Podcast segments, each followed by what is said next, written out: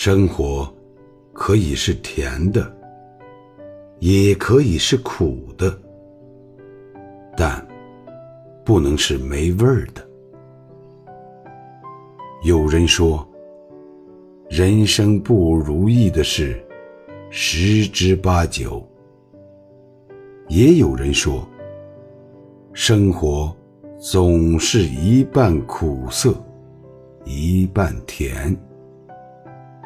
我想，对于每个人，生活都是不一样的味道，是甜也好，是苦也罢，只是认真的去品尝，去经历，才能了解自己的生活的独特的味道。生活，只有自己能定义。